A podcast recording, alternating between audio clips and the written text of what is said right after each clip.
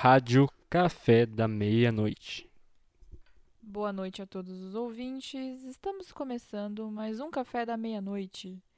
Meu nome é Sara e eu e meu colega Guilherme estamos aqui para te informar sobre as notícias da semana. É isso mesmo, Sara.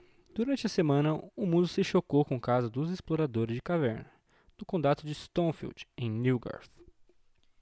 Cinco homens da Associação de Espeluncologia adentraram uma caverna em Stonefield, ficando presos por mais de 23 dias. Ao entrarem na caverna, ocorreu um deslizamento de pedras que impediu a saída dos exploradores. Depois de árduos cinco dias presos, sem contato com o mundo exterior, com fome, frio e sede, eles resolveram assassinar friamente um de seus colegas, Roger Wetmore.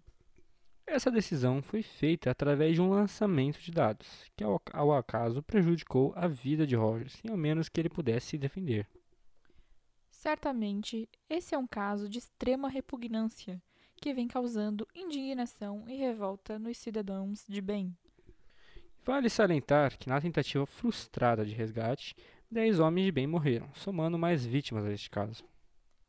Depois de 23 dias na caverna, os quatro criminosos, ao se defenderem, disseram que não se arrependeram, pois, segundo a fala de um dos sobreviventes, a vida de um salvou quatro vidas, e que estavam felizes e gratos por estarem vivos.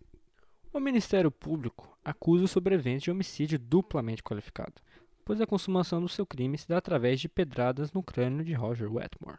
Meu caro amigo Guilherme, o que você acha sobre esse caso? Qual a sua opinião? Então, Sara, na minha opinião, este caso é de extrema seriedade e acredito que seria muito mais justo se todos tivessem morrido juntos, ao invés de terem tirado a vida de um para o benefício dos restantes.